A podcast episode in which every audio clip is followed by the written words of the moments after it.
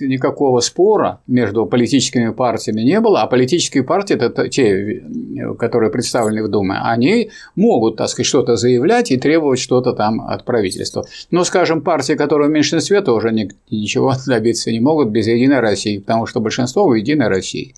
Поэтому сказать, довольно глупо обращаться просто с такими заявлениями и думать, даже если вы прекрасно все понимаете, что шестичасовой рабочий день он очень хорош для экономики, он необходим, и всем будет лучше, и предприятию, и производительность труда возрастет, и люди будут э, лучше обучаться, и будет повысит производительность во всех сферах и прочее, прочее. Но надо понимать, что путь к изменению не, и не лежит. Ну, скажем, большевики, если бы обращались к Временному правительству по поводу сокращения рабочего дня, это выглядело бы так, что большевики в 17 году обратились к Временному правительству, чтобы э, рабочее время сократилось до 8 часов. А большевики обратились к рабочим, что рабочие явочным порядком остановили э, сказать, работу больше, чем 8 часов, и 8-часовой рабочий день в Петрограде был установлен. Каким образом? Кто установил? Ну, рабочие установили. А как установили? Да взяли и остановили. 8 часов работаем, кто работает больше, штрикбрехер.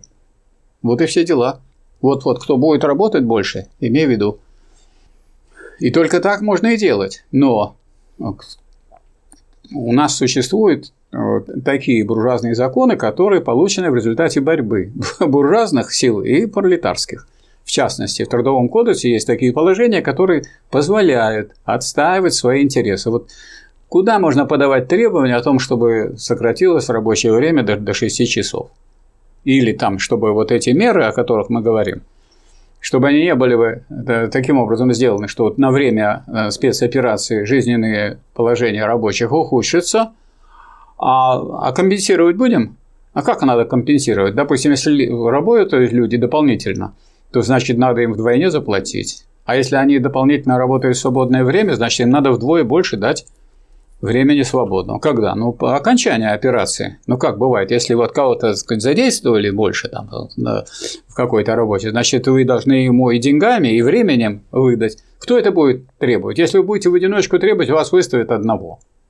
Значит, требовать можно, если у вас будет А рабочую секцию в профсоюзе, и, соответственно, тогда мой профсоюз будет действовать по-другому. И Б, если будут э, рабочие комитеты. Самое простое, и это из истории нашей борьбы 2017 года известно, самое простое, там, где нет профсоюза или профсоюз сгнил, и создать инициативный комитет. Я хочу сказать, что вот и я в числе тех товарищей был, которые в это перестроечное время, когда уничтожали социализм, собирали силы и собирали очень просто. Один человек выступает с коммунистических позиций, и это пост.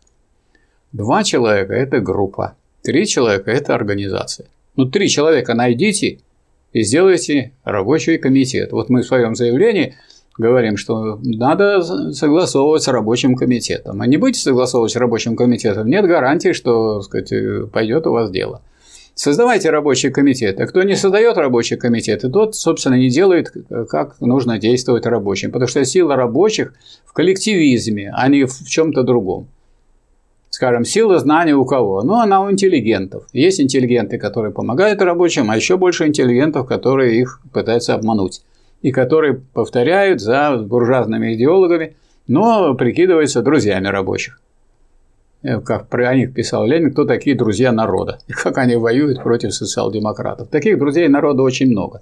Поэтому либо рабочий класс сейчас создаст рабочие комитеты и рабочие секции профсоюзов, о чем мы многократно уже не, не от лица партии, а от лица самых передовых рабочих э, в выступлениях и решениях Российского комитета выступали. И это голос передовых рабочих России, опытных, знающих – Э, достаточно принципиальных и тех людей, которые думают не о себе, не о своей шкуре, а о стране, о стране, о, сказать, об истории, о развитии и так далее. Потому что не может развиваться страна, если рабочий класс будет хереть.